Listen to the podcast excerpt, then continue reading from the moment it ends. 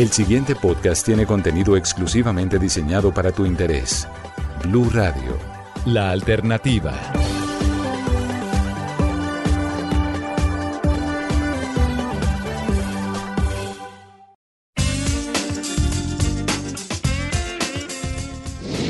Yo soy Anjul Maestre y siempre estoy lista para hablarte de relaciones, sexualidad y sexo.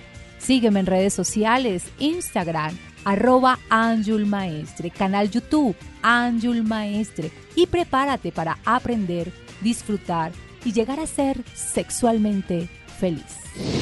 ¿Terapia de pareja o divorcio? Desgraciadamente la terapia de pareja está asociada a parejas con graves problemas. Cuando te enteras que un matrimonio va a terapia, lo primero que piensas es que están pasando por un mal momento. Nadie va a pensar, mira, qué bien, están dedicando tiempo para mejorar su matrimonio. Y aunque es una pena, es toda una realidad. A mí no me llegan a consulta parejas que quieran mejorar su relación. Lo más habitual es que vengan y me digan frases célebres. ¿Era venir a terapia o el divorcio? Este es el último cartucho. Le dije, el psicólogo o el abogado. Tú decides. Miren, la terapia de pareja puede ser mucho más que un esfuerzo desesperado para parejas al borde del divorcio. Sería genial hacer un chequeo anual de la salud de nuestra relación de pareja.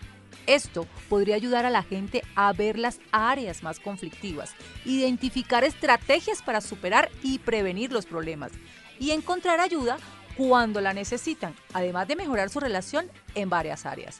La comunicación, la sexualidad, la afectividad, acuerdos en general, educación, los hijos, etc.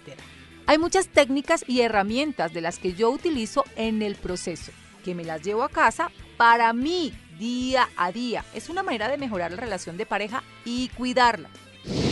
Soy Anjul Maestre y si tienes alguna pregunta, inconformidad o valoras que algo no está bien en tu relación, no dudes en contactarme. Una consulta conmigo te puede ayudar www.anjulmaestre.com, opción online u opción consulta personal. Pregunta poderosa. ¿Qué herramientas tendríamos que tener en cuenta para valorar más a fondo este dilema? 1. Esfuerzo. Sí, hablo de esfuérzate. Hay la falsa creencia de que en una relación sentimental no cabe el esfuerzo. Las cosas deben salir de uno mismo sin esforzarse. Y si no le salen, toda relación necesita ser cuidada y para ello es importante esforzarse por hacer algo cada día que nos haga feliz. Esas pequeñas cosas del día a día son las que hacen mantener la relación sólida. Por ejemplo, ¿sabes lo que le gusta a tu pareja? ¿Sabes lo que hace feliz a tu pareja? Si la respuesta es sí, entonces, ¿por qué no te esfuerzas en dárselo? Y si la respuesta es no, pues ¿qué esperas para averiguarlo? 2. Incluir deseos.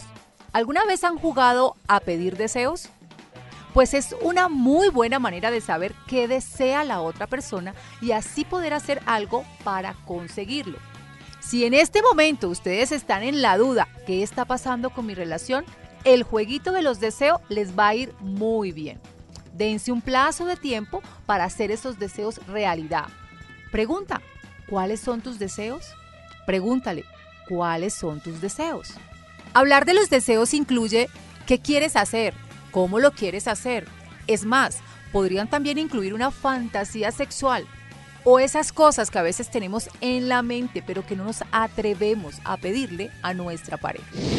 Soy Anjul Maestre y si tienes alguna pregunta, inconformidad o valoras que algo no está bien en tu relación, no dudes en contactarme. Una consulta conmigo te puede ayudar www.anjulmaestre.com, opción online u opción consulta personal. 3. Comunicación. Es muy frecuente encontrar problemas claros de comunicación en todas las parejas que asisten a terapia. Nunca hay tiempo para hablar.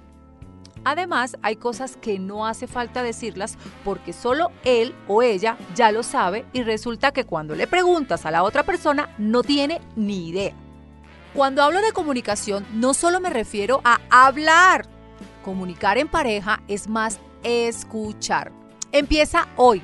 Pídele a tu pareja lo que quieras en cada momento. No esperes a que lo adivine.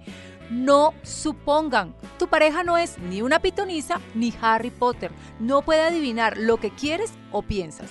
Esto también aplícalo en el sexo. Si no le dices lo que te gusta y lo que no te gusta, difícilmente acertará en lo que te hace.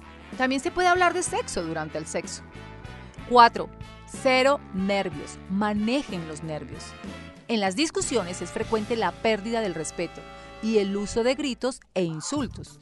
Aprender a discutir es algo que se suele hacer en terapia y debe servir para llegar a acuerdos, no para herir al compañero. Difícilmente se va a llegar a una solución si cuando discutimos lo hacemos con insultarnos y con gritarnos. Para ello hay que evitar una discusión caliente. Pide a tu pareja un momento para calmarte antes de empezar a hablar. Y escucha, por favor. Hay que respetar los turnos de la palabra, evitar reproches o faltas de respeto y acabar con esa discusión con unos acuerdos que los beneficien a los dos. 5. Detalles. Es mentira que lo material no puede ser tan significativo. Es más, lo material ayuda y bastante. Hay que cuidar la relación y esto también significa que hay que dar sorpresas a tu pareja de vez en cuando. Prepara una cena, llévala a ver una obra de teatro. Ten en cuenta los lugares que le gustan y las cosas que le gusta hacer para que la sorprendas. Además de lo material, regalar tiempo para estar juntos es completamente necesario tiempo de pareja, tiempo de calidad, tiempo de intimidad. Y no me refiero al sexo. La intimidad es ese momento en el que estás con tu pareja y disfrutas de hacer cosas que generalmente les produce placer a los dos. 6. Hay que cuidar del sexo. Siempre lo mismo, en el mismo sitio, de la misma manera, eso puede estar bien algunas veces pero prueba cambiar de sitio, de rutina y de postura y verás cómo nuestra relación y nuestra sexualidad va mejor. Adorna de vez en cuando el sexo. Vístelo de vino y de flores o de improvisación y de sorpresa. ¿Verdad que salir de la rutina está bien de vez en cuando? Pues eso hay que aplicarlo también a la vida sexual de pareja. Amigos, con estas herramientas espero que las cosas cambien.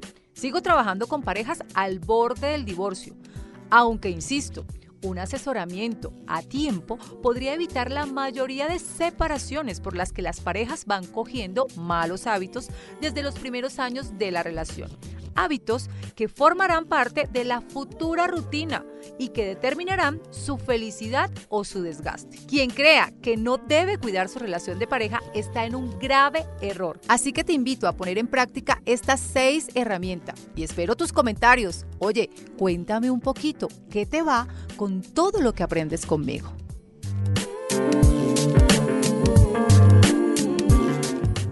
Escucha este y todos los programas de Blue Radio cuando quieras y sin interrupción en los podcasts de www.bluradio.com. Blue Radio, la alternativa.